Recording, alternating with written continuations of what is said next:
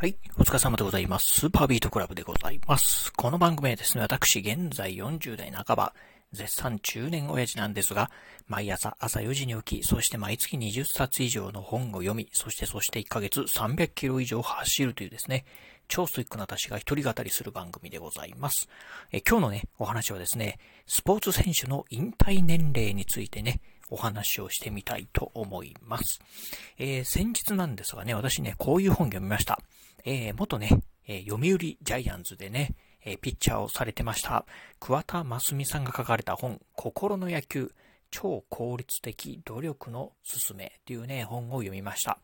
まあね、昔からね、ちょっとこの桑田さんという方はね、うん、まあ少しね、気になってたところありまして、まあ今回ね、この桑田さんが書かれた心の野球っていうね、本を読んだんですが、この本の中でね、まあ桑田さんね、えー、こんなことをね、書かれたんですよね。うんえー、プロ野球選手っていうのはね、まあ、平均のね、引退年齢がね、29歳っていうふうにね、言われてるそうでございます。うーん、まあ、29歳でね、まあ、いわゆる、まあ、選手生命をね、終えると、第二の人生ですよね。その後の人生の方がね、まあ、プロでね、野球選手として歩んできた人生よりもね、長くなるっていうところがね、あるみたいなんですよね。うん。まあ確かにね、29歳というとですね、まだまだ、まあ働き盛りっていうね、年代なんで、まあそこからね、新しいね、えー、野球選手以外のね、人生を歩むという風になってくると、まあ当然そちらの方がね、長くなってくるんですが、えー、実はね、うん、プロスポーツ選手っていうのはね、選手寿命非常にね、まあ短いみたいなんですよね。うん、中にはね、えー、プロ野球のね、選手よりももっともっとね、えー、選手寿命がね、短いね、スポーツなんかもあるみたいで、今日はね、そんなね、まあ、意外と皆さんがね、知らないスポーツ選手のね、選手寿命についてね、お話をしてみたいと思います。えー、ではね、今日はね、ランキング形式でね、じゃあ短いもん順にね、あのー、まあ、ご紹介してみたいと思います。まず、えー、一番最初にね、まあ、選手寿命短いのがですね、新体操でございます。えー、新体操の選手、まあ、皆さんもね、なんとなくね、こうね、えー、10代ぐらいのね、幼い子がね、やってるスポーツっていうね、イメージあるかと思いますが、平気のね、うん、この新体操のね、えー、まあ、引退年齢っていうのがですね、実はね、20歳だそうでございます。うん。まあね、えー、新体操。やはりね、もう体がね、非常に柔らかい子ばかりのね、えスポーツとかもあってですね、20代になるとですね、だんだんね、こう選手としてね、まあピークをね、過ぎてくる。つまりね、もう20歳ぐらいになるとですね、まあ引退する選手がね、続々と増えるそうでございます。いやこれね、ほんとね、選手としてはね、どうなんでしょう。まあ子供の頃からやってもね、10年ぐらいしかね、選手寿命っていうのはね、ないっていうところなんですかね。うん。まあ、むちゃくちゃね、短いですよね。そして、えー、2番目がですね、水泳でございます。えー、水泳、まあね、えー、まあ、なんとなくね、皆さんもね、こう、イメージされる、えー、選手、まあ、えー、プロ、あの、水泳選手いらっしゃるかと思いますが、まあ、なんとなくね、皆さんね、20代ぐらいでね、30代のね、プロのね、え、水泳選手っていうのがね、いないんじゃないかなというふうにね、思うんですが、そうですね、え、このね、水泳選手もですね、非常にね、選手寿命短くてですね、なんとですね、21歳だそうでございます。えー、そしてね、次はですね、ボクシングでございます。まあね、うん、拳と拳をね、ぶつかり合う、まあボクシング、非常にね、まあタフなね、スポーツ、まあ格闘技でもね、言っていいぐらいなんですが、このボクシング、えー、平均年齢がね、23歳だそうでございます。まあ一部ね、まあ世界チャンピオンなんかになってくるとですね、30代半ばぐらいまでね、やってる選手なんかもいますが、まあ本当ね、ごくごく一部で、平均的にはね、もう20代の前半でね、まあ、えー、プロスポーツの、プロ選手としてね、まあ、キャリアをね、えー、まあ、うん、引退される方はね、多いみたいでございます。えー、そして次はですね、フィギュアスケートでございます。まあね、え、日本非常にね、こうね、フィギュアスケートトップアスリート、トップ選手ね、多いんですが、このね、フィギュアスケートもですね、非常にね、選手年齢がね、短いというところで、え、こちらね、24歳だそうでございます。まあね、フィギュアスケートもね、非常にね、短いですよね。うん。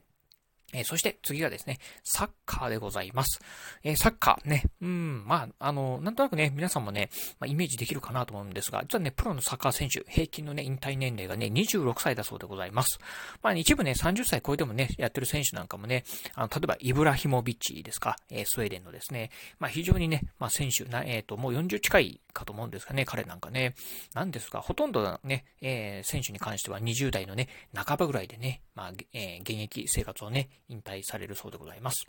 えそして次はですね、え同順位でございます。えー、ラグビーとプロ野球選手ですね。こちらはですね、29歳だそうでございます。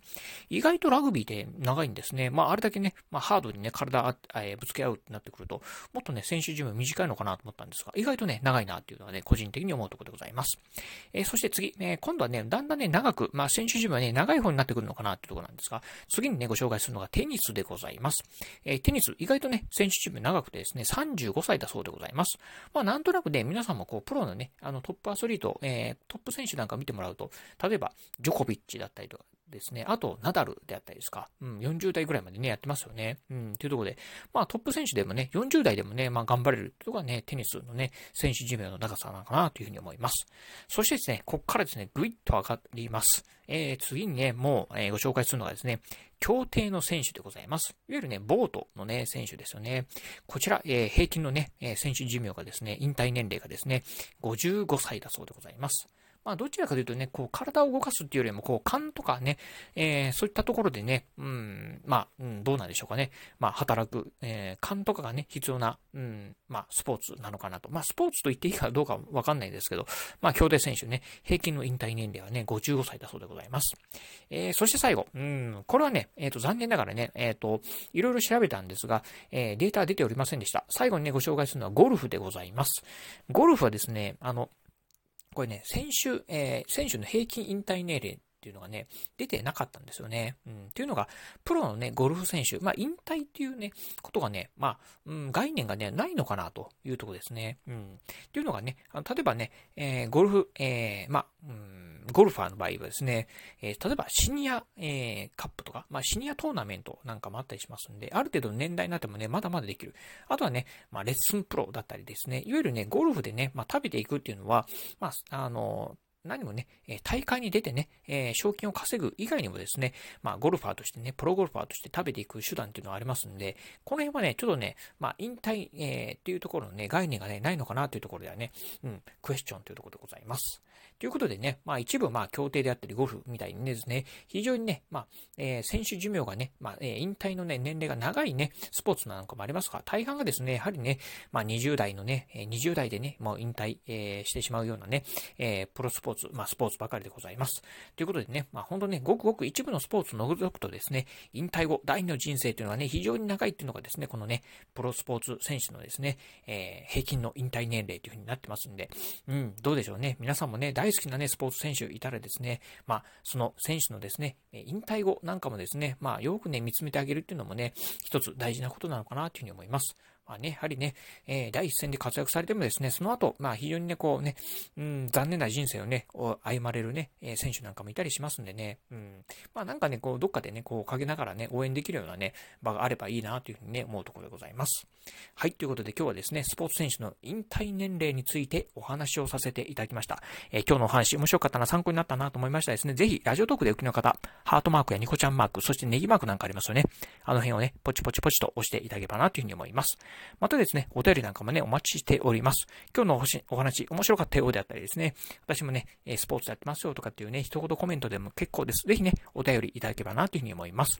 えー、そして最後、えー、私ね、ツイッターもやっております。ツイッターの方はですね、このラジオの配信情報以外にも、あと YouTube だったりブログなんかも毎日配信更新しております。ラジオに YouTube にブログ、毎日配信更新情報なんかをツイートしておりますので、ぜひよろしければ私のツイッターアカウントの方もフォローしていただければなというふうに思います。はい、ということで今日はこの辺でお話を終了いたします。今日もお聞きいただきましてありがとうございました。お疲れ様です。